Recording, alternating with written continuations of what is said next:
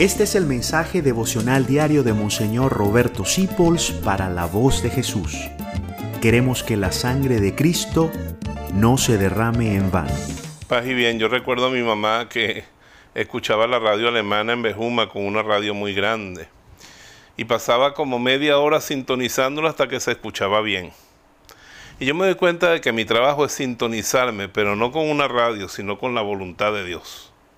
Aprender humildemente en la unión con Él a querer lo que quiere Dios. Eso es la santidad. No hay más nada que la santidad que eso. La Santa Teresa de Jesús lo dice. Cuando queremos lo que quiere Dios, ya somos santos. Así que vamos a ejercitarnos en decir como Conchita, no como yo, sino como tú. No lo que yo, sino lo que tú. No cuando yo, sino cuando tú. Lo que tú quieras, Jesús, eso es lo que quiero yo. Y eso nos da una paz muy grande porque no nos va a pasar nada que no sea la voluntad de Dios. Aprender como los santos a decir, me encanta la voluntad de Dios. Aunque sea muy dura, esto es voluntad de Dios, yo lo abrazo. Y eso va a ser el secreto de la paz y de la santidad. Ahí te lo dejo. En el nombre del Padre, del Hijo y del Espíritu Santo. Amén. Gracias por dejarnos acompañarte.